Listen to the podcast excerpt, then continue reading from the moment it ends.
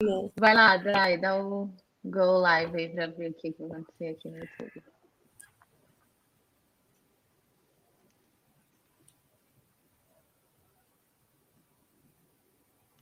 Então, não apareceu aqui.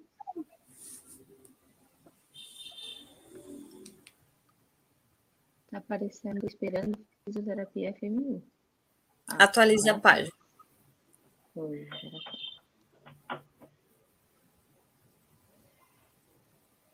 Tá travando. É, nós estamos ao vivo no YouTube, gente. Tô vendo a gente aqui agora. Eu também, as pessoas estão me vendo travada aqui. Eu tô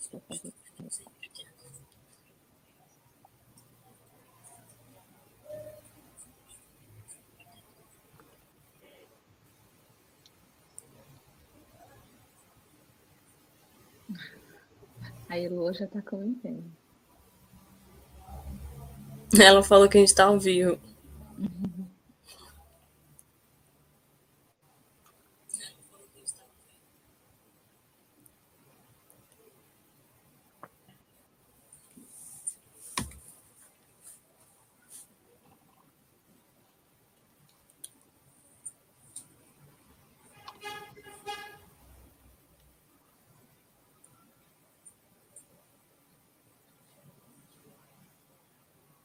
A Dayana falou aqui que já pode dar Pode? o start já. Pode começar, Yas. Boa noite, gente. Sejam bem-vindos ao nosso webinar. Bom, o tema da nossa é displasia de quadril dos, dos conceitos da reabilitação. Nosso convidado de hoje é o fisioterapeuta, Dr. Renan Amaral Leite Júnior, ele é graduado em fisioterapia pela Universidade Anhembi Morumbi, especializa especialização em fisioterapia músculo-esquelética e aprimoramento em joelho, quadril, esporte e pediatria pela Santa Casa de Misericórdia de São Paulo. Ele também é mestrando em Ciências da Saúde pela Faculdade de Ciências Médicas da Santa Casa de São Paulo, fisioterapeuta do Hospital Beneficência Portuguesa de Santo André, fisioterapeuta no GERF, que é o grupo especializado em reabilitação funcional, e no INSTER, Instituto de Excelência em Reabilitação e Saúde. Ele é professor da plataforma Físio em Ortopedista, Ortopedia e sua especialidade é Ortopedia Pediátrica. Bola para todo mundo. Seja bem-vindo. Renan, quero agradecer mais uma vez a você por ter aceitado o convite e boa apresentação. Obrigado, obrigado pessoal. Primeiramente, muito obrigado. Boa noite a todos. É, queria agradecer primeiramente o convite da, da comissão da Liga, uh, principalmente a Flávia, Gleice, Yasmin, Dayana. Eu vou compartilhar aqui, Flávia, e aí você só me dá um ok, que aí eu vou parar de, de visualizar. Se tá, tá, tá tudo certo, tá bom? Pode deixar.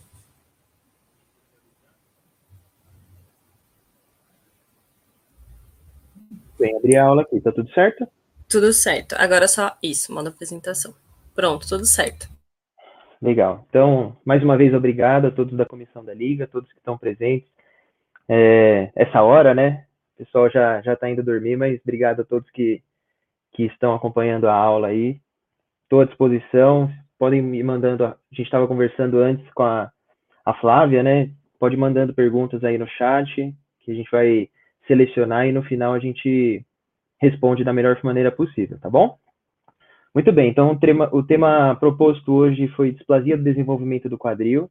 Como a Yasmin já me apresentou, eu vou passar por essa parte rapidinho, tá? Não vou me alongar muito, não. E é um tema, eu gosto muito de falar desse tema, por, por ser um tema pouco estudado né, na, na fisioterapia ortopédica, e no meio da minha, da minha trajetória aí, principalmente na Santa Casa de São Paulo, onde eu fui R2, eu fiz aprimoramento em esporte e pediatria lá, e foi um dos temas que mais me chamou a atenção por ser um tema muito presente, né, muito prevalente na ortopedia, porém pouco estudado na fisioterapia. E aí eu tentei buscar uma abordagem, né, o que, que o fisioterapeuta tem a ver, como que o fisioterapeuta pode intervir com essa patologia. E como, assim, pediatria a gente pelo menos eu costumo falar quando eu dou aula sobre ortopedia pediátrica, que é, eu, eu, fui meio que um louco, né, atrás dessa, desse tema, porque não tem quase nada na, na literatura sobre isso. E aí eu tentei buscar em livros, artigos um pouco mais antigos, uma parte conceitual, né, artigos médicos, porque da fisioterapia não tem muita coisa. Então eu vou passar desde o do conceito até efetivamente aonde que a gente pode atuar, né, onde que a fisioterapia pode atuar nessa patologia. Mas antes de falar da, da displasia em si, eu gosto sempre de abordar um pouquinho do desenvolvimento normal do quadril, até como a gente encontra ele hoje. Tem alguns uh, algumas partes conceituais que a gente precisa saber que vai ser muito importante para a gente, para clarear um pouquinho a mente lá no, no entendimento da patologia em si. Então, a primeira coisa e a mais importante que a gente tem que ter na cabeça quando a gente fala de DDQ, que é a displasia do desenvolvimento do quadril, é que a gente só tem um quadril bem desenvolvido a partir do momento que, lá quando o bebê nasce e nos primeiros dias de vida, a cabeça femoral está bem posicionada abaixo do acetábulo. Então a gente só tem um quadril bem desenvolvido no futuro, ele só vai desenvolver ali nos 7, 8 anos de vida, vai estar tá completo, né, com desenvolvimento completo, se a gente tem um equilíbrio do crescimento do acetábulo e da cartilagem triadiada e um bom posicionamento da cabeça femoral. Por que esse bom posicionamento da cabeça femoral? A gente tem que lembrar que o, o osso, na infância, tem muitas partes cartilaginosas, então é muito, o osso é muito mais moldável, ele, ele é passível de molde. Então, se a gente tiver um estímulo diferente do fisiológico, a gente vai ter um crescimento ósseo anormal, vamos dizer assim. Então, como que se dá esse desenvolvimento normal do quadril? A gente tem que lembrar também que o acetábulo e a cabeça femoral, elas vêm da mesma uh, células mesenquimais, então do mesmo tecido embrionário. E aí, na sétima semana de vida intrauterina, vai abrir uma fenda ali na localização do quadril. E lá que vai se formar a cabeça femoral e o acetábulo. Na 11 semana, o quadril ele vai estar, tá, vai ter um esboço do quadril. Então você vai, já vai ter separado a cabeça femoral do acetábulo em si. Uh, e é aí que a gente já pode ter um primeiro índice de luxação, já pode ter um, um deslocamento da cabeça femoral em relação ao acetábulo. E não um quadril como a gente conhece hoje, que é bem encaixadinho.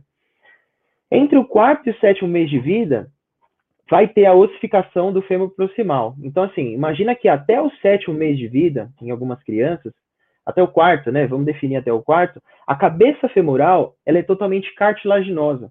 Então tá aí mais um mais um, um ponto de que o osso nessa fase ele é muito mais moldável, ele, ele é passível de, de ser displásico, ele vai se desenvolver podendo não ser como a gente conhece hoje. E aí a gente tem, como a gente conhece o quadril, a gente tem a parte femoral e a parte da pelve, né, que é o, o acetábulo. Falando da parte do fêmur proximal, a gente tem principalmente três áreas de crescimento, né, três zonas de crescimento desse fêmur. A placa fisária, que é justamente essa parte inferior do fêmur proximal, o istmo do colo femoral, que é aqui abaixo da, da cabeça femoral, nessa placa de crescimento, e aí a placa de crescimento do trocânter maior. E esse crescimento, a gente tem vários tipos de crescimento ósseo. A gente acha que é só uma placa de crescimento que aí é cartilaginosa e vai ficar óssea, mas existem vários estímulos diferentes para cada crescimento ósseo. Basicamente, vamos dar aqui dois exemplos. O crescimento do trocânter maior, aí a gente lembra daquela provinha de origem e inserção do, do começo da faculdade, a gente tem que lembrar uh, das inserções musculares. Quando a gente fala dos acidentes ósseos, né, por exemplo, o trocânter maior, a gente tem que lembrar qual musculatura que está inserida no trocânter maior. E é basicamente a musculatura glútea. Então, o trocânter maior, ele vai crescer por avulsão muscular, então a inserção do músculo pela atividade mesmo muscular, nesse caso, a musculatura glútea, ela vai avulsionar essa parte cartilaginosa do trocânter maior, e aí vai ter esse crescimento, essa protuberância do trocânter maior. Isso é diferente dos crescimentos ósseos longitudinais, como, por exemplo, o, o istmo do colo femoral e até a placa fisária do, do, do fêmur proximal, onde o mecanismo de crescimento não é por tração, é por compressão. Então, a gente só tem o crescimento e o bom desenvolvimento do quadril se a gente tiver compressão. Aí a gente consegue já esboçar na nossa cabeça alguns conceitos de por que algumas crianças uh, nascem com, com um quadril bem desenvolvido e aí, pela falta de estímulo, pela falta de compressão, né, em relação a essas placas de crescimento, o quadril ele vai ficando um pouco mais atrasado nesse desenvolvimento. Tá aí uma coisa que o pessoal me pergunta bastante, que é o andador, tem esse mito do andador. E realmente a gente tem estudos que corroboram isso para gente. O andador ele tira essa carga compressiva em cima do, do quadril, né? A gente está falando do quadril. Então você perde aquele potencial de crescimento por estímulo mecânico. E o, o que a gente busca bastante quando a gente pensa no desenvolvimento normal da marcha. Então, realmente, o andador é um dos, um dos fatores que comprovam que o, quadril ele só vai crescer normalmente se a gente der carga axial mesmo. Não é prejudicial. Nesse caso, ele é muito benéfico para o desenvolvimento do quadril. Aí a gente tem a parte do acetábulo. O acetábulo ele provém de uma cartilagem trirradiada. E ela se chama trirradiada porque é justamente a junção de três cartilagens que no final uh, do, do, crescimento normal do quadril vai se formar os três ossos do, do, da pelve, né? Que é o ilho, o isquio e o pubis. E aí, ele tem essa forma côncava justamente por aquele primeiro processo que eu falei para vocês. Ele precisa ter um estímulo mecânico, ele precisa ter alguma estrutura abaixo dele, já que ele é trirradiada, né, cartilaginosa em si. Ele precisa ter um estímulo abaixo dele para ele ir tomando forma. Imagina como se fosse uma amoeba. Quando você coloca a amoeba em cima da sua mão, ela vai derretendo, né? Ela vai derretendo para tomar a forma daquilo que está abaixo dela. E uma estrutura cartilaginosa, né, essa cartilagem trirradiada, ela vai tomar a forma de alguma estrutura que está abaixo dela. No caso, a cabeça femoral. Por mais que a cabeça femoral, nos primeiros anos de vida, uh, nos primeiros meses de vida, ela é cartilaginosa, ela não deixa de ser um estímulo mecânico para aquele acetábulo crescer e, e, e, ter essa forma côncava que é o que a gente espera. Uma das estabilidades que a gente tem para o quadril, né, para ele não sair do lugar, por exemplo, é justamente essa uh, barreira mecânica que o acetábulo tem quando ele cobre né, o, a cabeça femoral. Isso faz uma proteção para que a cabeça femoral não saia do lugar. E aqui a formação completa, né, a ossificação completa, ela se dá lá mais ou menos de uh, 7, 8 anos. Então, olha quanto tempo a gente tem para o quadril ele não se desenvolver normalmente. Então, a gente realmente tem que dar estímulo mecânico para que ele se desenvolva normalmente lá com oito anos, a gente tenha um quadril como a gente conhece hoje, como está na figura aqui. E aí, como que é esse quadril que a gente conhece hoje? É o osso da pelve, né, representado pelo acetábulo na articulação do quadril, e do fêmur proximal, né, a cabeça femoral. E aí, como eu falei de estabilizadores, a gente tem que lembrar dos estabilizadores ativos passivos. É, estabilizadores passivos, a gente tem uh, os ligamentos, né, ligamentos capsulares, não vou entrar muito em detalhe né, da questão anatômica, vamos falar da patologia em si. O lábio acetabular, que aumenta essa cobertura do acetábulo, dando maior estabilidade e a pressão negativa, fazendo com que seja mais difícil mesmo a cabeça femoral sair do lugar. E a estabilidade dinâmica, né, as estabilidades ativas, que são justamente os músculos, que é onde o fisioterapeuta atua, né? No caso, uh, os médicos, né, cirurgião, cirurgiões vão atuar nessa estabilidade mais passiva e o fisioterapeuta tem esse papel de cada vez mais bu buscar uma estabilidade mais dinâmica. E aí a gente tem, eu, eu, trouxe alguns conceitos do quadril como a gente conhece hoje, porque eu vou relacionar muito quando a gente fala de um quadril uh, fisiologicamente não normal, né? E aí, aqui a gente tem o ângulo de inclinação do fêmur proximal, né, que é aquele ângulo cérvico diafisário, Aqui a gente tem uma coxa vara, onde esse ângulo, que o normal seria 125 graus, a gente tem uma coxa vara quando esse ângulo é menor e uma coxa valga quando esse ângulo ele é maior. Na infância, esse ângulo já é naturalmente maior. E aí, olha mais uma importância daquele, daquela pressão axial, né? daquele estímulo mecânico do peso mesmo. Conforme a gente vai andando né, na nossa infância, vai tendo desenvolvimento da marcha, esse ângulo tende a ir diminuindo até os 125 graus. Então a gente nasce ali com 140, 150 graus e aí vai diminuindo até 125 graus, tá? E aí a gente tem algumas repercussões biomecânicas quando a gente tem uma coxa vara ou uma coxa valga. Uh, principalmente, eu vou citar aqui as inserções musculares no trocânter maior. Percebe que quando a coxa é vara ou valga, você vai mudar né, o braço de alavanca das, dos músculos que estão inseridos nesses, uh, nessas protuberâncias, nessas inserções musculares, tá? A gente tem o ângulo de antiversão femoral, então aqui um ângulo normal seria de 15 graus, né, num quadril desenvolvido ali com 8 anos. Uma antiversão excessiva seria ali acima de 15 graus e uma retroversão quando é abaixo de 15 graus. Não necessariamente precisa ser essa angulação negativa, mas ela precisa estar abaixo de 15 graus, que é o considerado normal. O ângulo centro-borda, né, o mais conhecido como ângulo de Weber, principalmente quando a gente encontra na literatura de impacto femoroacetabular, é um ângulo, é, o ângulo de Weber nada mais é do que o ângulo que você vai ter a cobertura lateral desse quadril. E aí, lembra que a gente precisa que uma das um dos papéis que a gente tem do acetábulo é justamente dar essa cobertura lateral para que ele não se desloque lateralmente, né? Para que o quadril não saia no sentido lateral. Porque a gente tem que pensar que a gente vai dando carga de baixo para cima quando a gente anda, né? Que é a força de reação do solo, e a tendência, né, pelo vetor desse, dessa força de reação do solo é a cabeça do fêmur se deslocar para superior e lateral. Então a gente precisa ter estabilizadores que limitem isso, né? Então a gente tem uma proteção quando a gente tem um ângulo de Weber ali de 35 graus quando o quadril está desenvolvido. E aí a gente tem o ângulo de antiversão acetabular. O, o, o acetábulo ele, ele tem menos estabilidade anterior. Aí a gente já pega algumas, algumas dicas aí da onde a gente, a gente precisa atuar mais para dar maior estabilidade. A gente tem uma parede posterior maior do que uma parede anterior. Então ele tem mais tendência também em se deslocar para frente e não para trás, porque a gente tem uma barreira óssea para trás, tá? Só alguns conceitos biomecânicos para a gente entender a displasia do desenvolvimento em si. Então, o que, que é essa tal displasia do desenvolvimento do quadril, né? A famosa DDQ. Eu vou falar muito DDQ para ficar mais, mais dinâmico. É uma anormalidade no tamanho, na morfologia na orientação anatômica ou na organização. Então, você pode ter uma alteração em qualquer coisa estrutural da cabeça do fêmur, do acetábulo ou em ambos.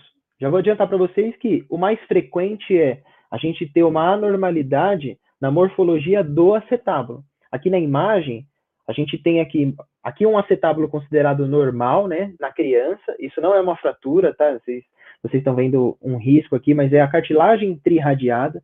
A gente tem que lembrar que as estruturas elas são cartilaginosas, então no raio-x a gente vai ver várias falhas né, no osso da criança. Aqui está uh, a apófise do trocânter maior, aqui a epífise da, da epífise proximal da cabeça femoral, aqui a cartilagem trirradiada.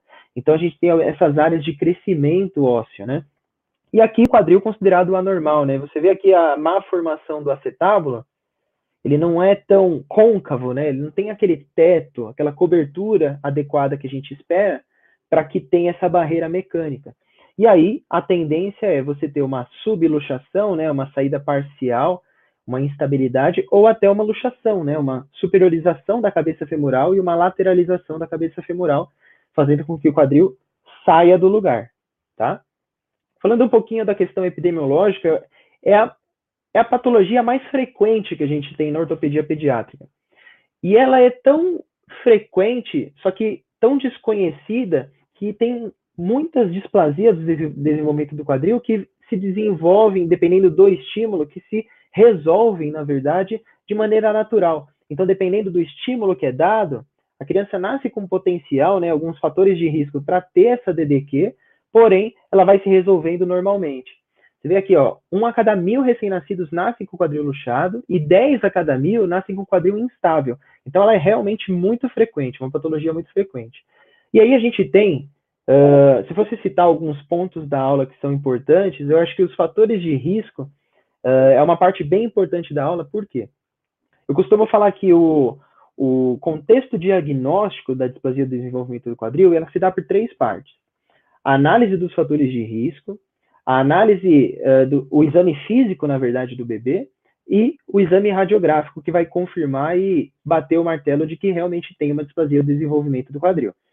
Os fatores de risco, quais são os fatores de risco mais presentes nessa patologia? Então a gente tem o sexo feminino, então acontece muito mais em meninas do que meninos, a raça branca, ser o primeiro filho, né, o primogênito, a apresentação pélvica nascer, então aquele bebê que nasce de bumbum, né, ele está posicionado numa posição agripina, então ele não consegue virar de cabeça para nascer, que é o considerado mais fisiológico, né, e mais natural. O histórico familiar, então a gente tem um componente genético muito importante né, na DDQ. E hoje em dia tem estudos mostrando uma forte associação com pé torto congênito. Não é um fator de risco propriamente dito, mas você encontra, uh, você tem uma grande prevalência né, de bebês com displasia de desenvolvimento do quadril e que tem pé torto congênito também.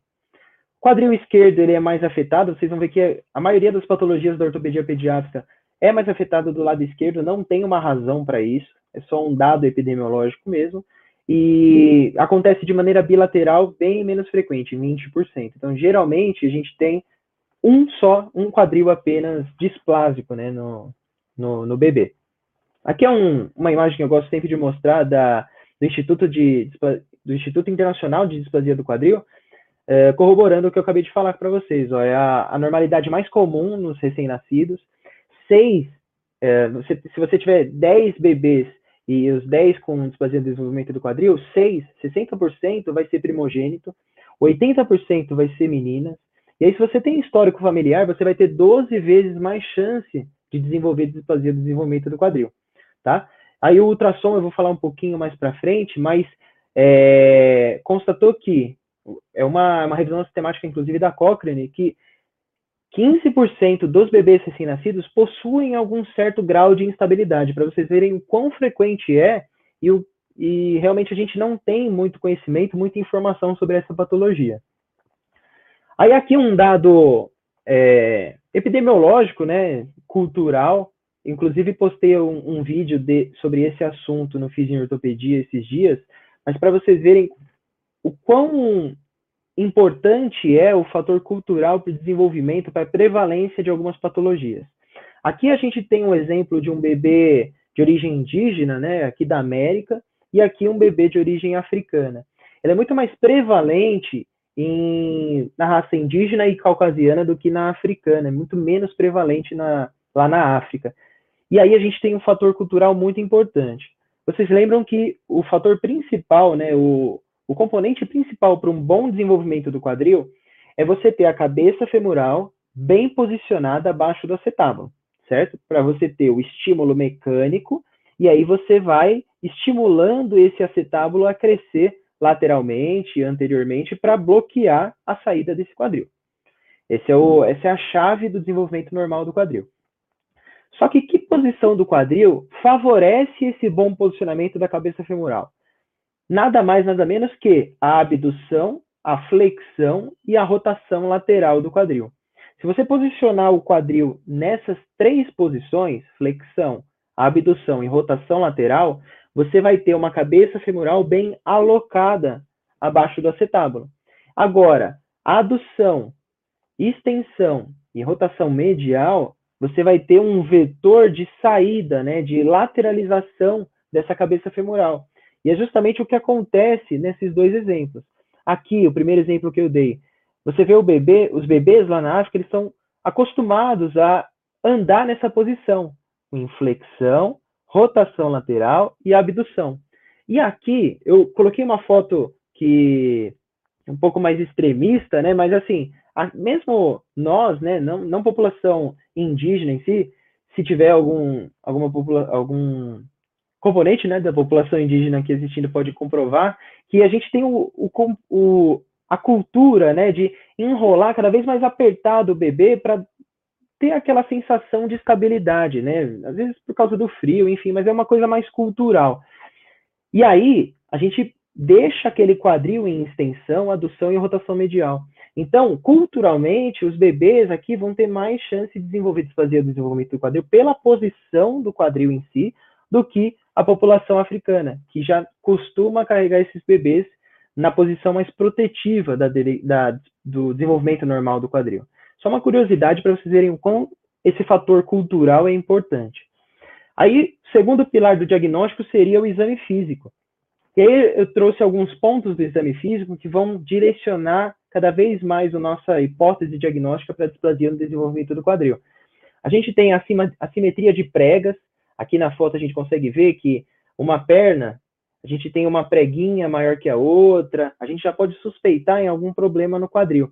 Às vezes a gente acha essas preguinhas bonitinhas no bebê, mas isso pode trazer informações preciosas para ir, ir, direcionando né, esse, essa hipótese diagnóstica. O comprimento dos membros inferiores, então, você observar uma perninha maior que a outra, isso a gente consegue observar pelo sinal de Galeazzi, onde a gente flexiona o quadril e os joelhos, posicionando os pezinhos na superfície que ele está deitado, e a gente vê uma diferença de altura de um joelho para o outro. Isso é um dos indícios de que a cabeça femoral está mais superior do que a outra, né? Você encurta o membro subindo ali em cima, uh, pensando numa numa consequência, né? Numa cascata proximal, próximo distal ali, né? Então começa ali no quadril e aí o, o membro inteiro sobe, né? Isso a gente consegue observar pelo sinal de Galeazzi. Agora as manobras, né, que são muito famosas quando a gente fala de DDQ, manobra de Barlow e Ortolani. Eu coloquei aqui invertido, mas vamos começar sobre a manobra de Barlow. São duas manobras complementares. Geralmente a gente costuma ver manobra de Barlow ou Ortolani, mas são duas manobras diferentes, tá? A manobra de Barlow é uma manobra, é uma manobra provocativa. A gente vai facilitar a saída do quadril, a saída da cabeça femoral do acetábulo. Então a gente vai, é uma manobra que a gente vai favorecer a luxação. Como que a gente vai favorecer a luxação? A gente vai pegar justamente esse quadril do bebê, posicionar em rotação medial, adução e posteriorizar. A nossa força, o nosso vetor vai ser de posteriorização, tá? E aí você vai sentir um gap, né, um, um bocejo maior no quadril que está displásico do que o que não está displásico. O que não está displásico, você espera uma barreira posterior. Lembra que eu falei que a gente tem um, um acetábulo muito mais presente, a gente tem uma parede posterior do acetábulo muito maior do que a anterior. Então a gente espera um bloqueio ali.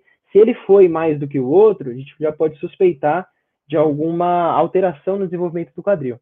E aí, uma manobra complementar é uma manobra de redução, né? A gente volta o quadril para o lugar com essa manobra de ortolane, fazendo justamente o movimento contrário, uma abdução, uma rotação lateral, e aí com a força dos dois dedos posicionados na coxa, na lateral da coxa, a gente vai anteriorizar essa cabeça femoral. Se na anteriorização você ouvir um clique, né? Aqui na imagem está um clunk, mas se você realmente ouvir um estalido, é porque você reduziu essa luxação.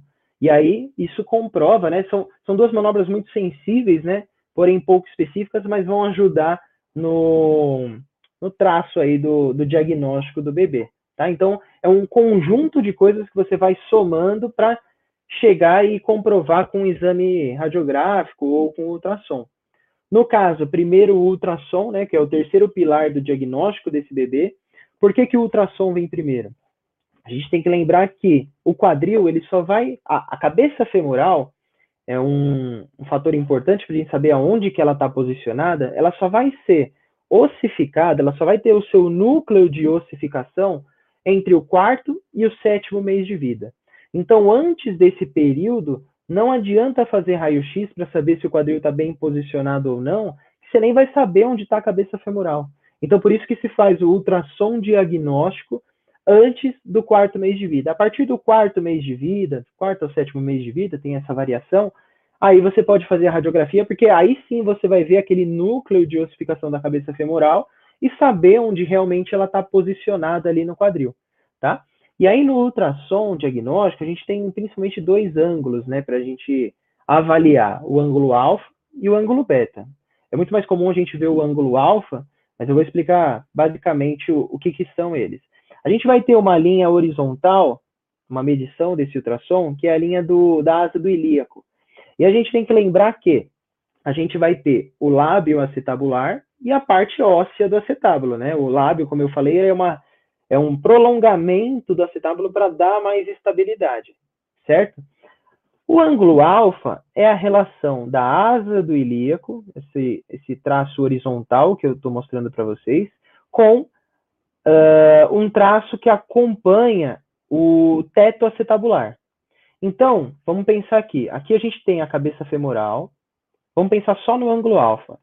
O traço da asa do ilíaco e o traço do teto acetabular. Quanto maior o ângulo alfa, quanto maior for essa abertura aqui, vocês estão vendo aqui no mouse, mais para dentro vai estar tá essa cabeça femoral. E se mais para dentro vai estar a cabeça femoral, melhora o prognóstico em relação à proteção desse quadril. Ou seja, ele vai estar mais, ele vai estar dentro da casinha ali, né? Então ele vai estar abaixo realmente da acetábula. Então, quanto maior o ângulo alfa, melhor para proteção, para você evitar ter uma displasia do quadril. Agora, o contrário é, é, verdadeiro também em relação ao ângulo beta, porque o ângulo beta é a relação dessa mesma linha da asa do ilíaco, porém com lábio acetabular, essa parte cartilaginosa. Então, quanto maior o ângulo beta, mais para fora vai estar tá a cabeça femoral. Tá? Então, eles são inversamente proporcionais. E a gente tem um ângulo normal alfa quando é maior, um ângulo protetivo, quando é maior que 60 graus. E aí, um ângulo beta uh, você vai ter uma possível luxação quando ele é maior que 77 graus. É só um, é são só valores normativos aqui. Mas você vê que quanto maior o ângulo alfa, melhor você vai ter o prognóstico. Vai ser normal, né? Se você tiver um, um ângulo maior que 60 graus. Agora, quanto maior o ângulo beta, mais para fora, né? Mais expulsa vai estar aquela cabeça femoral da cavidade articular. Tá? Se vocês tiverem alguma dúvida, no final a gente volta um pouquinho para explicar um pouquinho melhor esse, essa questão do ultrassom. Aí a gente tem a radiografia. Então, a partir do quarto a sétimo mês de vida, a gente vai ter esse núcleo ósseo e aí a gente vai saber realmente aonde que está aquele quadril. Se ele vai estar tá mais superior, vai estar tá mais lateral, vai estar tá bem posicionado no acetábulo. E aí, eu não queria entrar muito em detalhes sobre a análise radiográfica, mas eu queria deixar claro para vocês que é uma das coisas mais importantes que a gente tem na displasia do desenvolvimento do quadril, porque é lá que a gente consegue mensurar aonde que está esse, a, mensurar a gravidade dessa displasia do quadril, de acordo com uma posição realmente desse, desse núcleo ósseo da cabeça femoral. E aí é onde as pessoas menos estudam por, por causa desses nomes complicados que eu vou falar para vocês. Mas não se assustem com os nomes, são, são nomes que depois estudando um pouquinho sobre a displasia do quadril, vai ficar muito automático para vocês. Então, o primeiro nome estranho que eu vou falar para vocês é a linha de Hilgenheiner. Então, eu vou falar vários, várias linhas que a gente encontra na displasia do desenvolvimento do quadril que vão ajudar a gente a direcionar essa análise radiográfica. O que, que é essa linha de Hilgenheiner? A linha de Hilgenheiner é uma linha horizontal. Toda linha a gente vai formar por dois pontos, certo? Base da geometria. Então, essa linha ela vai ser posicionada entre o ápice inferior da cartilagem trirradiada, certo? O final do acetábulo aqui, o final inferior. Então, a gente vai pegar o ápice inferior dessa cartilagem trirradiada desse lado, desse lado, e traçar uma reta nem sempre ela vai estar tá bem horizontalzinha, assim como está nessa imagem que é mais didática. Mas no raio-x, às vezes a pelve está um pouquinho deslocada, o bebê não fica parado ali na radiografia. Então, aí, por isso que você tem dois pontos bem definidos, que é o, o, o ápice inferior do acetábulo direito com o ápice inferior do acetábulo esquerdo. Tá? Aí, então, você traça uma linha teoricamente horizontal e tem a linha de Hilgenheim. Beleza? Próxima linha que a gente vai traçar vai ser uma linha de Perkin. A linha de Perkin nada mais é do que uma linha onde passa no extremo lateral do acetábulo. Então aqui a gente tem um acetábulo da nossa esquerda terminando aqui, e aí você pega esse ponto, e essa linha vai ter um ponto e uma direção que ela tem que ser perpendicular, tem que formar 90 graus com a linha de Hilgenheiner, que foi a que a gente falou anteriormente. Então, vão ter duas linhas de Perkin a linha da, do quadril direito e a linha do quadril esquerdo, ok? Então você vai ter essa linha vertical e essa linha vertical. Aqui na imagem não tem esse quadril que já está considerado displásico, não tem o final do acetábulo para cá. Mas aqui, didaticamente, eles colocaram nessa posição essa linha de Perkin desse nosso lado direito. Só aí a gente já tem um dado. Uh, a gente tem que, do lado direito, a gente vai ter quatro quadrantes definidos e do lado esquerdo, quatro quadrantes definidos. O que a gente espera? Que o núcleo ósseo da cabeça femoral esteja no quadrante inferior e medial. Então, desses quatro quadrantes que a gente está vendo aqui, primeiro desse lado considerado normal, a gente tem o quadrante superior e medial, superior e lateral, inferior e lateral e inferior e medial. Quanto mais inferior e medial tiver, mais abaixo do acetábulo o núcleo ósseo vai estar. Então, mais, pro, mais protegido vai estar esse quadril. Agora, olha esse quadril aqui já considerado por nós uh, displásico. Ele está no quadrante superior e lateral, ou seja, ele já está deslocado. Então, aí você já supõe que você não tem um acetábulo para bloquear essa lateralização, tá? Então, aqui a gente consegue ver esses dois núcleos ósseos aqui. Próximo indicativo da radiografia. A gente tem o ângulo acetabular, o ângulo do teto acetabular. Tudo vai levar para essa questão de o quanto o acetábulo está protegendo a cabeça femoral, o quanto ela está cobrindo a cabeça femoral. Um ângulo considerado normal é um ângulo que é menor que 30 graus. É um ângulo que protege a cabeça femoral. E aí um quadril displásico é um ângulo maior que 30 graus. Como que se faz esse ângulo? A gente vai pegar aquela primeira linha de Hilgenheiner, que é aquela linha horizontal, e traçar duas linhas que vão ficar oblíquas, passando pelo primeiro ponto inferior da cartilagem irradiada e o ponto lateral onde a linha de Perkin passou. Então vai ser uma linha oblíqua. E aí concorda que quanto mais baixo tiver esse ponto lateral, menor vai ser o ângulo. Então mais protegida vai estar a casinha do quadril. E aí, quanto mais raso for esse quadril, então, quanto mais alto tiver esse ápice lateral do quadril, maior vai ser o, o ângulo acetabular. Então, mais tendência, mais vetor o quadril vai ter para sair do lugar, certo? E a gente tem o último indicativo aqui da radiografia, que é a linha de Shenton, né? o arco de Shenton. Que geralmente a gente vai encontrar nos artigos como quebra do arco de Shenton. O que, que é isso? é um arco imaginário que a gente tem formado pela parte inferior do colo femoral e o forame obturatório que a gente encontra aí na radiografia AP. A gente tem que ter uma linha relativamente contínua, imaginária e contínua do colo inferior com o forame obturatório. Se a gente tiver uma quebra desse arco, olha aqui desse lado displásico, forame obturatório. Se eu continuar, eu não acho a parte inferior do colo. Ele já está lá em cima. Então você tem uma quebra desse arco do lado displásico. Então é indicativo radiográfico aí, vocês vão encontrar bastante, que é a quebra do arco de Shenton. Por quê? Porque o quadril já está lá em cima. Então você não vai ter o ângulo, o, o forame obturatório, né, a linha do forame obturatório, encontrando a linha do colo femoral. Tá?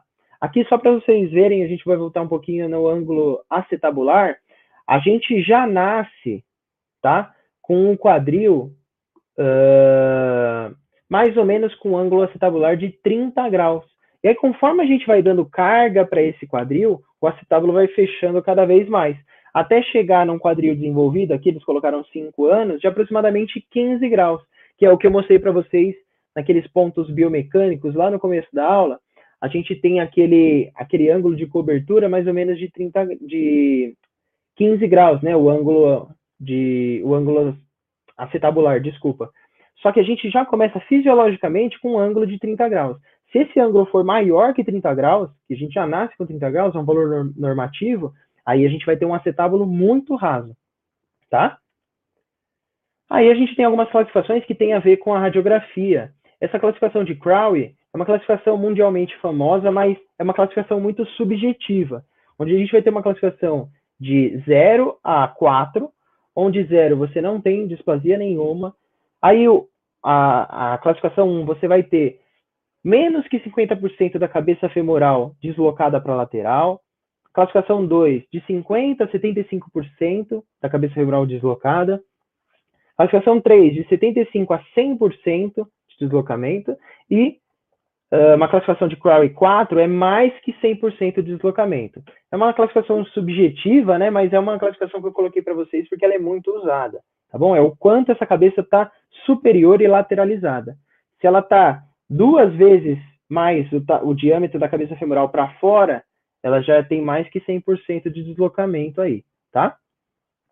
Essa é a classificação mais uh, utilizada na displasia do desenvolvimento do quadril. Hoje não mais, porque tem uma atualização do Instituto Internacional da Displasia do Quadril, mas é justamente você definir pela linha de Hilgenheiner e pela linha de Perkin aonde que vai estar o centro da cabeça do centro do núcleo ósseo. Então você tem uma classificação de tones grau 1, se você tem esse núcleo ósseo medial à linha de Perkin. Essa linha aqui, tá? Aquela linha mais vertical. Classificação 2, se ela está lateral e inferior à linha de Hilgenheiner. Então, aquele parâmetro dos quatro quadrantes. Uma classificação de 3, se está quase ali, ainda está nesse quadrante da classificação 2, porém está quase superior à linha de Hilgenheiner. E a classificação 4, a gente está acima da linha de Hilgenheiner, tá? São quatro classificações. Só que esse quase que eu falei da classificação, o grau 3, né, da classificação de Tony, estava muito subjetivo. Então, uh, o Instituto Internacional de Displasia do Quadril dividiu esse quadrante inferior e lateral em dois, né? Então aqui a gente tem 90 graus, a gente tem 45 graus para cá, 45 graus para lá, e aí a classificação 2 seria nos 45 graus iniciais, classificação 3, 45 graus finais desse último quadrante, tá? E aí a classificação 4 é a mesma coisa quando o quadril ele está superior à linha de Hilgenheiner.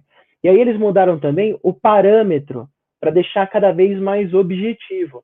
Eles pegaram essa parte do colo femoral, a parte que da epífise, né, da, da cabeça femoral, só que a parte inferior, e determinaram uma, um ponto médio, né? Então eles medivam, ele, a gente tem que medir, né, essa parte e colocar um ponto bem no meio. Esse ponto vai ser o nosso, o nosso a nossa referência para onde vai estar essa cabeça femoral. Então fica cada vez menos subjetivo, tá bom? Agora vamos para o tratamento. Falei bastante da condição de, de conceito, né, desse, dessa displasia do desenvolvimento do quadril, e eu quero mostrar para vocês as opções de tratamento que a gente tem. E as opções de tratamento que a gente tem vai muito pelo nível de desenvolvimento que a gente encontra no quadril, tá? Então, até os seis meses, onde esse quadril está bem cartilaginoso e bem passível de molde, a gente tem órteses de abdução. A principal é o suspensório de Pavlik, eu vou mostrar como é que é esse suspensório para vocês. Dos 6 aos 18 meses de idade, a gente tem como, como padrão ouro né, de tratamento redução fechada e aparelho gessado. Então, você faz uma realocação dessa cabeça femoral que está luxada, você vai voltar para debaixo do acetábulo e colocar gesso para estabilizar ali, certo?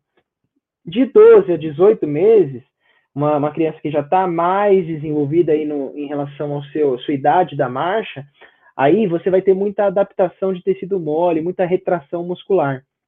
E aí você precisa geralmente fazer uma redução aberta. Você precisa fazer uma uma uma abertura ali para acessar o quadril, fazer algumas tenotomias musculares e liberar aquela área de tecido muscular para voltar esse quadril para o lugar. Porque quanto mais tempo e mais maturado está o quadril, com o quadril fora do lugar, mais adaptações de tecido mole você vai ter.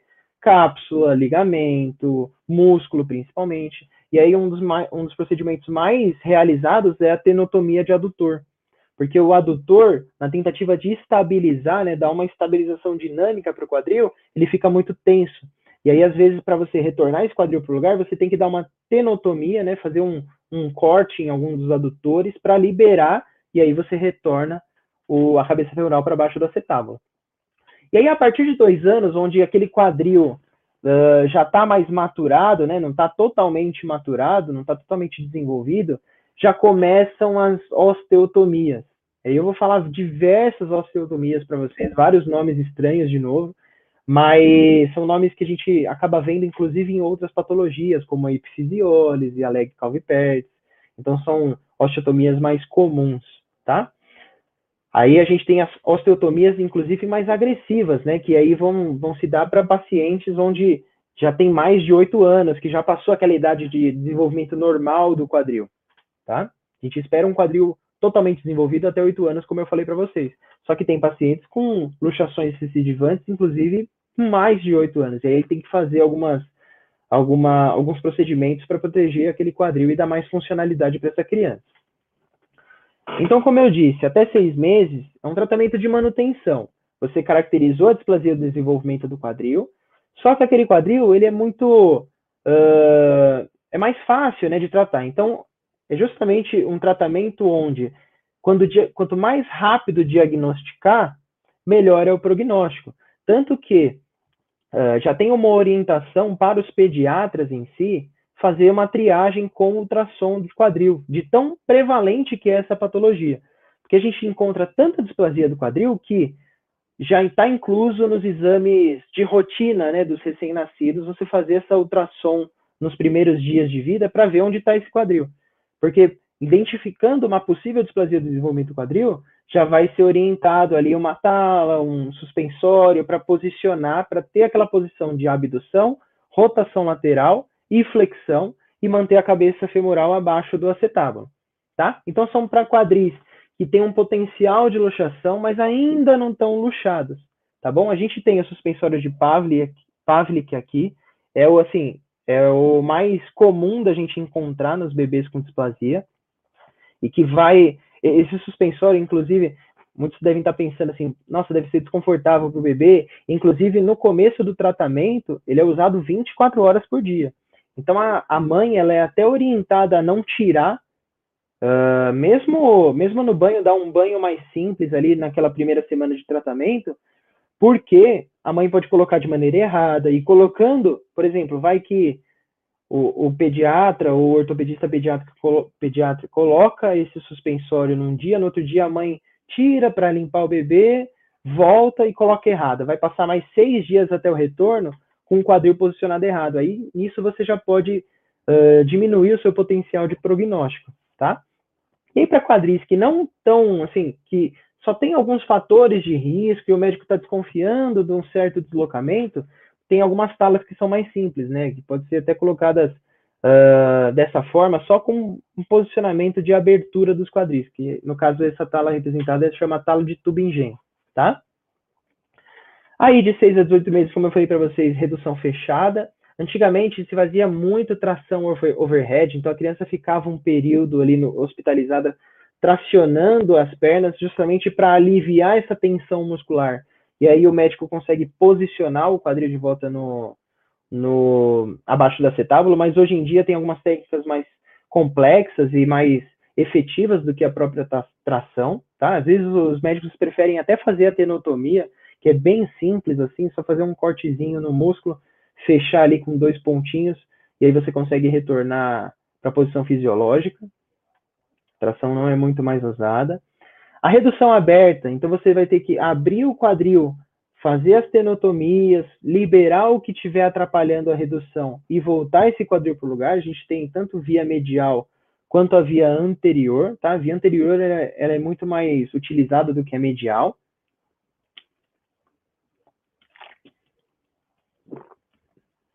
Olha aqui, tenotomia dos adutores. Uh, na tentativa de proteger o quadril, a gente tem um adutor muito rígido, né, muito tenso. E aí, para poder voltar esse quadril para o lugar, às vezes tem que fazer essa tenotomia. Um dos testes que a gente faz no exame físico, não estão entre os principais testes do exame físico que eu mostrei para vocês, mas é o sinal de Hart. Justamente quando você tenta abrir, fazer uma abertura, né, uma abdução, uma rotação lateral, você tem uma limitação desse quadril para fazer. E aí esse é chamado de sinal de Hart, tá? O aparelho gessado que é utilizado após essas reduções chama SpicaCast, né, que, que o pessoal encontra na literatura. Mas é justamente um aparelho gessado com um vão aqui nas áreas genitais, tá? Uh, com um, um bastão fixando a perna em flexão, rotação lateral e abdução. É como se fosse aquele suspensório de Pavlik, porém muito mais rígido, muito mais restrito. Inclusive, eu até recomendo vocês a entrarem no site do, do Instituto Internacional da Displasia do Quadril. Tem vários vídeos explicativos, uh, várias orientações, inclusive para profissionais da saúde, de como orientar os pais a, por exemplo, colocar uma fralda quando a criança ela está com, com esse gesso, né, com esse aparelho gessado. É orientado, então, você usar duas fraldas, né, cortar as rebarbas da fralda que vai embaixo, colocar por dentro do gesso e depois uma fralda por fora, por quê? Não pode correr o risco de molhar o gesso, porque ele vai passar um período aí com esse aparelho gessado, tá? E aí fica assim. Aí as osteotomias, né, são, são procedimentos realizados para crianças aí com mais de dois anos, e aí conforme vai tendo o desenvolvimento normal do quadril, a gente vai ter osteotomias mais complexas. Eu vou mostrar para vocês alguns uh, parâmetros mais uh, gerais dessas osteotomias, mas saiba que osteotomia nada mais é do que um corte no, no osso para você realinhar, né, definir algumas angulações. Tá? A gente encontra muito osteotomia varizante de fêmur, uh, de tíbia, para realinhamento do joelho, mas osteotomia é um termo genérico que a gente pode ter em qualquer, qualquer osso, na verdade. Então, as osteotomias mais simples, né, já não é um tratamento mais simples como ali o tratamento mais conservador, são osteotomias, são cirurgias de grande, grande porte, né, e aí a gente tem a osteotomia varizante de fêmur, a osteotomia de Salter, que é a mais conhecida, osteotomia de Pemberton, de Degas. Aí a gente tem as osteotomias de reposicionamento acetabular, que é a de Steele e a de. Osteotomia, osteotomias de salvamento, que são osteotomias onde são feitos em crianças com mais de 8 anos, onde já foi deixado muito tempo, aí o quadril já está totalmente ossificado, e aí tem que fazer alguma coisa para a criança viver normalmente e não viver com o quadril fora do lugar, tá? Vou falar um pouquinho de cada uma delas. A gente imagina, quando a gente tem uma displasia do desenvolvimento do quadril, que a gente não vai ter aquele estímulo mecânico para você diminuir aquele ângulo cérvico diafisário. Lembra que a criança nasce de 140 150 graus e o normal 125. Então a gente tem uma, uma tendência num quadril displásico em ter um ângulo de cérvico diafisário maior, porque justamente a gente não tem aquele estímulo mecânico. Não tendo aquele estímulo mecânico, a gente tem uma alternativa de varizar com uma osteotomia, né, usando uma placa angulada e diminuir na marra esse ângulo cérvico diafisário, tá? Essa é uma das osteotomias. Não é tão comum, ela é muito mais comum junto com outra osteotomia acetabular, porque você precisa corrigir mesmo assim aquele teto acetabular. Senão, mesmo varizado, né, esse, esse ângulo cérvico diafisário, ele vai sair do lugar. Então, a gente tem a mais comum, que é a osteotomia de Salter, e o que, que é feita nessa osteotomia de salto? É feita uma osteotomia supraacetabular, então um corte na pelve acima do acetábulo. Você vai tirar, você não, né? O ortopedista pediátrico, o cirurgião vai tirar um enxerto da pelve, né? Daqui da asa do ilíaco, enxerto do osso do, osso do ilíaco, colocar como uma cunha nessa abertura que fez, e dois fios de Kirchner para esperar uh, solidificar, consolidar esse enxerto no osso da pelve. Então, o que, que qual que é o papel desse enxerto, dessa cunha? Você vai cortar, abrir um V, colocar um enxerto aqui, e o que, que vai fazer esse enxerto? Você vai descer o teto acetabular, então você vai aumentar a cobertura acetabular, dando justamente um bloqueio ósseo, para que aquele quadril não saia mais do lugar. Esse é o papel de todas as osteotomias, só que são feitas de outro jeito. A diferença de Salter para Degas e Pemberton é que cada, cada cirurgião lá antigamente queria fazer uma cirurgia e, e, e aprimorando cada vez mais, e cada um foi colocando o seu nome. A de Salter, que foi a pioneira, era um corte transversal e já tinha efeitos muito bons, já tinha desfechos muito bons dessa cirurgia. Só que aí Degas veio e falou: ah, o mais fisiológico seria uma curvatura, o Pemberton. Não, precisaria ser um pouquinho mais posterior. Então tem essas diferenças nas osteotomias, mas basicamente todas vão usar aquele enxerto para descer o teto acetabular e dar mais proteção para a cabeça femoral. A de Gans e a de Steel são um pouco mais diferentes. Vão ter três cortes, na verdade, uh, e esses três cortes vão deixar o acetábulo solto, vão meio que cortar, deixando o acetábulo como se fosse uma peça para você reorientar. E aí você faz um corte ali no osso do ilho, do isquio, do pubis, e aí você vai reorientar, colocar esse acetábulo que está solto mais para anterior e lateral, e aí fixar com parafusos. Então aqui você tem um osso displásico, aqui nessa imagem, faz os três cortes e reorienta né, o acetábulo, e aí fixa com parafuso, tá? É uma osteotomia com quadril mais desenvolvido, mas uh, é interessante porque é um outro procedimento, né? A de Gans deixa a parede posterior intacta, então só mexe na parte anterior, e a de Steel deixa o acetábulo solto para você reorientar como, como o cirurgião achar melhor. E aí, essas são as duas osteotomias de salvamento, né? Que é aquela criança com 8, 9 anos, que continua com quadril displástico, com luxações recidivantes. E aí você pensa, qual o procedimento que tem para fazer? Uh, você vai fazer uma artroplastia, né? Uma prótese numa criança? Não, não vai. Vamos tentar uma osteotomia de salvamento aí. E aí é meio louco a gente pensar nessas duas osteotomias, porque são osteotomias muito agressivas. A osteotomia de shelf, você vai tirar parte do osso do ilíaco, tá? Não tudo isso, mas o que, o que achar necessário e vai empilhando, fazendo um bloqueio com enxerto para lateral e para anterior, justamente para dar continuidade nesse quadril e aí ter aquele bloqueio ósseo, tá? E a de Chiari é mais louco ainda. Você vai fazer uma osteotomia supraacetabular e escorregar a parte superior em relação ao acetábulo. Porque aí você pensa que vai ter um degrau aqui e aí vai bloquear a saída do quadril. E aí você fixa com parafuso também. Tem repercussões, você pensa assim, caramba, mas e a sacroilíaca aqui? E a repercussão na coluna, na coluna lombar? Como é de salvamento, não pensa muito nisso. Vai ver lá na frente as consequências, mas assim, você vai preferir uma criança que não anda, porque o quadril sai do lugar com muita facilidade, ou do que uma criança com uma dor sacroiliaca. Então, você, a ortopedia pediátrica é muito colocada na balança, né, em relação à funcionalidade. A gente precisa dar funcionalidade para a criança agora. Ela vai brincar agora. Lá na frente a gente vê o que se faz, entendeu? Qual que é a via de acesso da maioria dessas osteotomias? É a via de acesso anterior, né, a de biquíni. Isso é essencial para a nossa reabilitação da fisioterapia. Por quê? Nessa via, vai afastar o sartório, afastar o vasto lateral e rebater ou desinserir o reto femoral.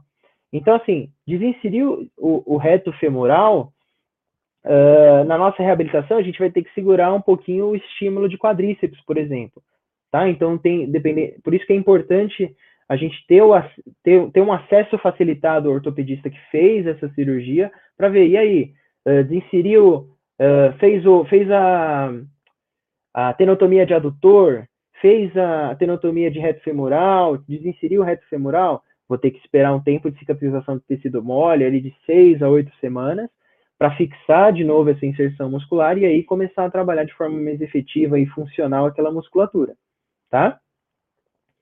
Aí a reabilitação. Muitos ortopedistas pediátricos hoje estão mudando um pouquinho o, o, a visão que se tem da fisioterapia. A fisioterapia vem ganhando muito espaço na parte da reabilitação da DDQ. Antes era muito deixado, a criança se desenvolve sozinha, mas a fisioterapia tem se tornado, tem se tornado muito essencial para por facilitar esse retorno funcional da criança, né, do bebê. Então, ele vai passar, basicamente, todas essas osteotomias com um aparelho gessado de 30 a 40 dias, tá? Justamente para restabelecer e fixar essa, essa parte do enxerto, cicatrizar a parte de tecido mole. Então, geralmente, nessa fase de aparelho gessado, não vai para fisioterapia. E aí, depois da retirada do gesso, você começa a fisioterapia. Só que antes da, da gente dar carga efetivamente, dependendo da idade da criança, né? Geralmente vai ter ali seus dois, três anos, onde a fase da marcha já está mais avançada. Você vai ter que segurar de dois a três meses sem carga, respeitando a integração do enxerto que foi colocado, daquela cunha. O, o, mais importante desse processo de reabilitação é a gente ter certeza de que aquele enxerto aderiu no osso da pelve. Por isso que justamente pega do, da própria criança, para não ter rejeição, enfim. E aí, essa, esse acompanhamento do, do enxerto, se está aderido ou não, se está integrado ou não, vai, feito, vai ser feito com radiografia e aí o ortopedista pediátrico libera para dar carga, tá? Na literatura, a gente não tem muitos protocolos de reabilitação, né, para displasia do desenvolvimento do quadril, mas a gente tem algumas diretrizes pelo, pela cirurgia que foi feita, né? Os artigos médicos orientam essas diretrizes, inclusive, tá? Então a gente tem um tempo de mobilização, como eu disse, de um mês a um mês e meio, tá? Com a tala gessada, fisioterapia não entra aí. Tirou a tala gessada, a gente pode trabalhar sem carga axial, mobilização passiva, ganho de ADM aí, como já está mais seguro, a gente pode trabalhar ganho de ADM para rotações, extensão, adução, abdução. Claro que a gente vai preferir movimentos de proteção desse quadril, tá? Mais abdução, rotação lateral, uh, extensão, porque se é um quadril displásico, a gente já imagina aquela criança mais restrita para esses movimentos protetivos, tá? Então a gente vai ter que ganhar movimento nessa, nessas amplitudes. Aí, ó, mesmo nessa fase, se tiver aquela tenotomia de adutor ou, ou tirou a inserção de quadríceps para fazer aquela via de biquíni, aquela via anterior, segura de seis a oito semanas para uh, cicatrização desses tecidos moles e aí a gente consegue reabilitar normalmente, tá? Depois de duas a, dois a três meses sem carga, você vai começar com uma carga parcial. Tem ortopedistas que liberam só depois de três meses, de três meses e meio. Por quê? A gente tem que lembrar que é uma criança. Essa criança, ela não vai respeitar muito carga parcial ou carga total. A gente tem, a gente, a criança, ela vai só pisar. Às vezes a criança nem tem medo de pisar. Então, geralmente os, os ortopedistas pediátricos são mais conservadores mesmo, tá? Aí, liberando depois de quatro meses, a gente pode fazer o treino de marcha com descarga de peso total, tá? Pensando sempre na funcionalidade. E aí é geralmente onde que está essa dúvida, né? Na parte de mobilização passiva, ganho de ADM, sem carga, vai muito bem. O fisioterapeuta sabe trabalhar muito bem com liberação muscular, uh, técnicas de, de ganho de ADM, enfim. Só que aí, nessa parte de transição, né, como que a gente consegue descarregar mais o peso, é aí que vem a dúvida do fisioterapeuta. E aí eu trouxe algumas ideias, né, para como fazer esse treino de marcha. Essa é uma paciente, uma paciente que eu tive, que ela estava justamente nessa fase, ela estava meio atrasadinha aí na, na, nesse seu ganho de marcha, né?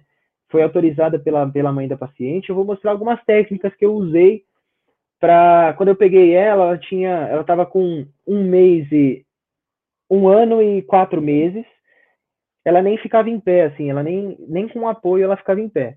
E aí com ativação muscular, com estímulo, eu fui ganhando, ganhando, aí vocês vão ver o resultado final. A primeira coisa seria você trabalhar num ambiente lúdico, tá? É meio batido quando a gente fala de pediatria essa questão do lúdico, mas é, é a realidade. A criança ela só vai ter estímulo para fazer as atividades, para conseguir evoluir, se o ambiente for uh, adequado e chamar atenção para ela. Então, o ambiente tem que ser lúdico de alguma forma. E aí, uh, nesse caso, né, a Catarina, né, a Kaká, eu usava muito superfícies, né, na, na altura do, do olhar dela, ou até acima do olhar, para justamente estimular ela e ela querer ficar em pé, tá? Porque não adianta nada, a gente não tem nenhum estímulo, a criança não vai ficar em pé porque ela não quer, não porque ela não consegue. Então, trabalhar com brinquedos na mesinha, enfim, superfícies onde ela consegue ficar em pé, estímulos, eu gostava bastante de, de livros, enfim. Uh, o calçado, a gente orienta bastante um calçado de solado mais rígido, com um cano mais alto, para bus buscar essa estabilidade. Geralmente são pacientes um pouquinho mais frouxos, né, com uma frouxidão ligamentar mais exacerbada, então a gente precisa de estabilidade nesse, nessa transição da marcha. Aí aqui tem alguns vídeos, é, eu usava com ela bastante PNF, né, facilitação neuromuscular proprioceptiva, para ativar a musculatura, para ela jogar mais peso ali naquela perninha esquerda, PNF com carro, aí vai, vai da, da criatividade e, e dos recursos de cada fisioterapeuta, mas eu jogava aqui para esse lado para ela descarregar mais peso na, na, na perninha, é onde ela não estava descarregando. E aí você pensar assim, como é que eu posso jogar total o peso? Eu tirava. Ela jogava o peso ali do, do lado esquerdo, aí ela chorava, reclamava, aí eu voltava. Criança é muito isso. Você não vai ter periodização, né? Ah, vamos segurar aí 10 segundos. Não, você vai ir ganhando, ganhando na, no seu atendimento ali, uh, o máximo que você conseguir, tá? E aí sempre trabalhando estímulos, então sempre tentando tirar a questão do apoio dela, então fazer ela mexer ali em cima, que em algum momento ela vai tirar um do, uma das mãos, e aí ela vai tendo mais segurança. Então aqui eu dava no terceiro vídeo, eu dava o bloquinho para ela buscar aqui em cima, ela já tirava um dos apoios, ela já se apoiava de alguma outra forma. Tudo isso para chegar no momento de, de marcha e ela ter realmente essa segurança. Aí aqui, ela já estava numa fase mais avançada. Não, isso, é a Siri tá, tá doida aqui. Mas aqui, ó, em, em superfícies mais instáveis, ela conseguir ter essa ativação muscular de proteção, esse ajuste antecipatório. Com livro, ela gostava bastante de livro. Aí aqui, ó, como que eu vou trabalhar agachamento numa criança? Coloca coisa no chão para ela agachar. Aqui ela já está fazendo a isometria do quadríceps. Eu não consigo ficar metade do que ela ficou aqui. E aí você vai avançando na questão da marcha, fazendo estímulos. Ela queria queria galinha pintadinha que ela estava pedindo. Mas aí, ó, o estímulo estava nessa mesa aqui nesse segundo vídeo. Aí ela queria de alguma forma passar para aquela segunda mesa. Aí ela dava um passinho mais ou menos, mas já era uma vitória. Aí colocar estímulos em diferentes distâncias para ela ir tendo segurança. É meio meio desafio, né? Meio você jogar com a criança ali, você dificultar, mas é justamente isso. Você vai dificultando as situações é, gradativas. Claro, você não pode dificultar muito, muito rápido, né? Porque a criança ela vai se desestimular porque ela não vai conseguir fazer, mas é uma dificuldade progressiva aí.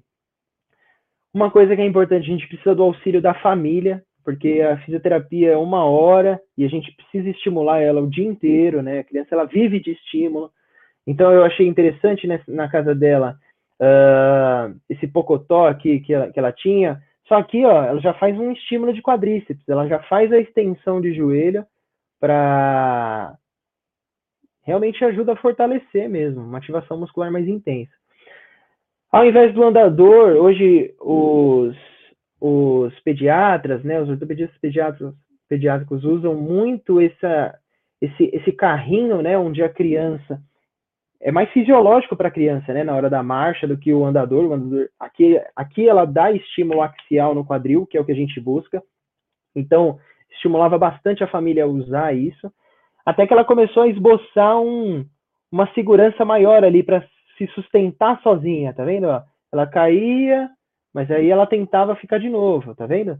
E aí a família ia me dando feedback. Ó, oh, tá melhorando, o que, que eu posso melhorar com isso?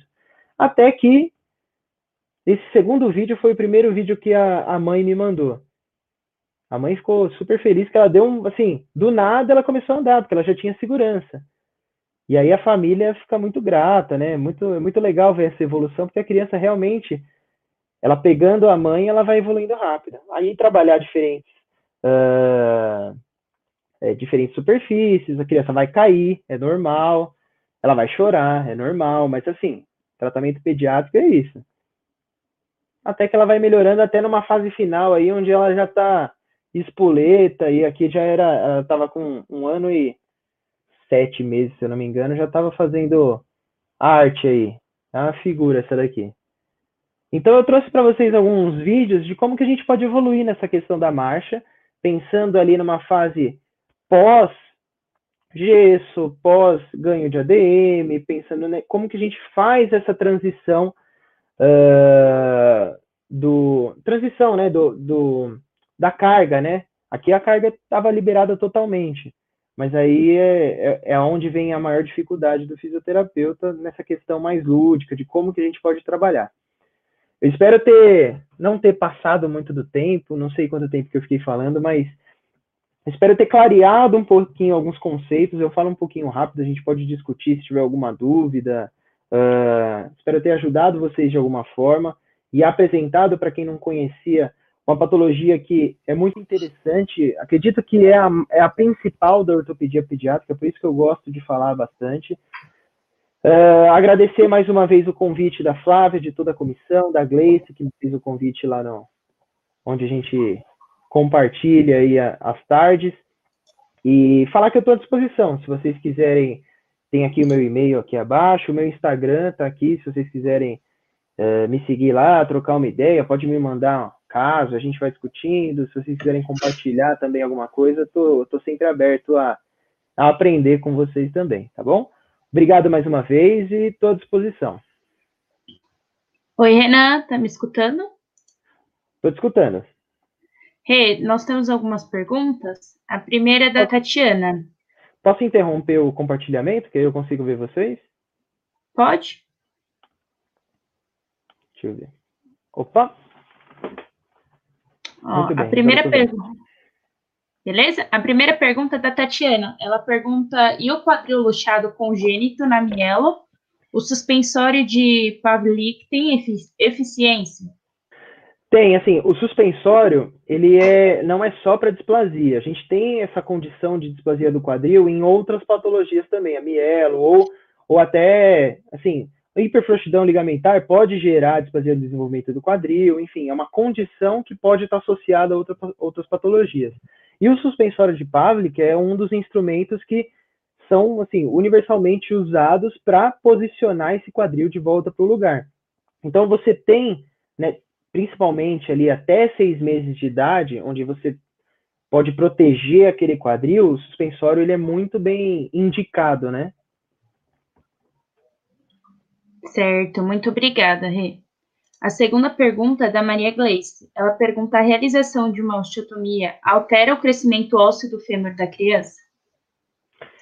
Acho que provavelmente ela está perguntando da, da osteotomia do fêmur, né? Da, da avarizante do fêmur. Geralmente, não, porque eles fogem da epífise de crescimento. Então, assim, no quando ele faz a varizante de fêmur, né? Porque, assim, o crescimento no, na pelve não, não cabe muito, então provavelmente deve ser no fêmur. Eles fogem justamente para não ter essa diferença de, de crescimento longitudinal. Então, eles fazem geralmente supra-epífise ou até infra-epífise ali, com uma placa de, de angulação, com os parafusos também fugindo da epífise. Para justamente, se, se você tiver algum, algum item né, que perfura a epífise, aí você vai ter realmente algum crescimento ósseo. Aí alguma alteração de crescimento ósseo. E aí pode ser alguma iatrogenia, podendo gerar uma discrepância de membros no futuro. Show, show. Parabéns. Rê, mais uma. É, a Maria pergunta quais são os critérios de alta para esses pacientes?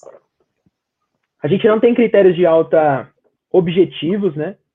Como, por exemplo, LCA, que a gente tem testes funcionais, ou valores normativos. O critério de alta é funcionalidade. É, é, muito subjetivo e é muito relativo falar isso, porque cada um vai ter sua funcionalidade, uh, ou até a exigência de cada criança vai ser diferente, o contexto que ela está inserida vai ser diferente, mas a gente, por isso que a gente tem que entender muito bem o contexto em que aquela criança está inserida, para que a gente consiga liberar aquela criança é, dando um, um, suporte de todos os lados ali. Então, assim, se é uma criança que ela vai que você percebe que ela vai conseguir dali para frente se desenvolver sem a sua ajuda, acho que aí é o momento de você pensar numa alta. Mas se ainda falta algum suporte ali, você falar, acho que dá para trabalhar mais isso, enfim. Uh, por exemplo, uma criança onde deambula muito em alguma superfície instável e ainda você percebe que ela está caindo muito e você precisa treinar mais esse equilíbrio instável, em superfícies instáveis, aí você trabalha um pouquinho mais e libera pensando na funcionalidade sempre. Ah, entendi. Beleza. Muito obrigada. A última pergunta é da Fabiana. Ela boa noite. Primeiramente, parabéns pela aula, aula maravilhosa. E pergunta: qual o sintoma ou comportamento principal que uma mãe pode observar no bebê com DDQ? Então, sintoma ou comportamento, geralmente, o que a gente tem é o atraso no desenvolvimento normal da marcha. Então, aquela criança que ela não, não tem tanta vontade de ficar em pé, ou aquela criança que tem, você tenta estimular a ficar em pé ali nos seus oito meses, enfim, é, e não consegue se sustentar em pé, você já pode suspeitar em alguma coisa. E aí você também pode ter sinais de incômodo mesmo, né? Dependendo do movimento que você faz com aquele quadril, a, criança, a mãe vai trocar a fralda, e percebe uma limitação de movimento, aí tem aquele exame físico, né? Por isso que os pediatras eles estão sendo cada vez mais instruídos, uh, e não só ortopedistas pediátricos, mas os pediatras instruídos a orientar sobre a displasia de tão comum, de tão prevalente que é. Então tem aqueles sinais, às vezes tem alguma preguinha ali que você pode identificar, ou Uh, enfim, às vezes algum processo de instabilidade, a, mãe percebe que o quadril está um pouquinho solto, e aí são alguns sinais que podem ser observados, mas o comportamento mais comum que, que as mães observam, e por isso que elas vão, vão procurar médicos, enfim, especialistas, é justamente o atraso no desenvolvimento da marcha. Show. Muito obrigada, Rê. A Tatiana complementa mais uma sobre a mielo. Ela fala assim, é, mas no caso da mielo, principalmente lombar, alta, este quadril não vai ter condições neurológicas, não tem ligamento e músculo para segurar essa cabeça do fêmur no lugar, no lugar certo. Então, suspensório ajudaria na formação do quadril o mais próximo possível do normal, pois bem provável vai lochar novamente. Conheço orto que não gosta de operar no caso da mielo. É, aí precisa ser muito bem indicado, né? Mas assim, o suspensório vai suprir essa falta de tecido mole, essa força muscular que tem, essa estabilidade dinâmica e, e, e passiva também, né? Dos ligamentos, enfim, de sustentar aquela cabeça femoral, pelo menos aí nos primeiros meses, que é onde o, o quadril ele vai estar tá mais suscetível, né, a, molde. Então a gente tem que proteger esse primeiro momento. Aí depois, ossificando, vai ficando cada vez mais estável ali pelos tecidos mais passivos, né? Principalmente a articulação, o lábio. Mas nesse primeiro momento, a, a, prote, a proteção é é a que a gente tem que pensar, né? Então, assim, o suspensório vai suprir essa falta de músculo, essa falta de, de ligamento. Certo, então, muito obrigado por responder nossas perguntas. Encerramos por aqui. Imagina. A Flavinha complementa. Muito obrigada, Renan, pela aula, foi sensacional. Foi muito importante para os alunos, eu acho que esse tema da PED ele tem que ser cada vez mais falado mesmo, cada vez mais abordado, né? É um tema, como você mesmo disse, não tem tanta publicação ainda. Então, quanto mais eles que estão na graduação irem se apaixonando pelo tema, mais publicações futuras, mais estudos futuros a gente consegue ter. Então, é mais uma vez, muito obrigada, viu, Renan? Não, eu queria muito obrigada, Rê eu queria parabenizar vocês de abordar né, esse, esse tema, que, assim, particularmente eu, na minha graduação, não, não tive nada de ortopedia pediátrica, eu fui aprender lá na Santa Casa, a Flávia sabe, é, que é um, uma das especialidades de um módulo lá, e assim, só de vocês terem a oportunidade de conhecer, de ouvir falar alguma coisa nesse sentido, eu acho que é um privilégio muito grande, e é uma honra para mim poder apresentar para muitos uh, esses temas da, da pediatria. E parabéns aí pela organização. E obrigado mais uma vez aí pelo, pelo convite. Desculpa se eu me alonguei uhum. muito aí, falei Imagina. muito rápido, Imagina. mas estou à disposição aí. Ah, muito obrigada, Renan. Muito obrigada. Imagina, Bom, pessoal, eu que agradeço. Eu agradeço a presença de todos vocês. O certificado vai ser enviado até amanhã para quem fez o cadastro no Simpla, tá bom? Muito obrigada. Aguardo todos vocês na próxima. Tchau, Boa pessoal. noite, pessoal. Até mais.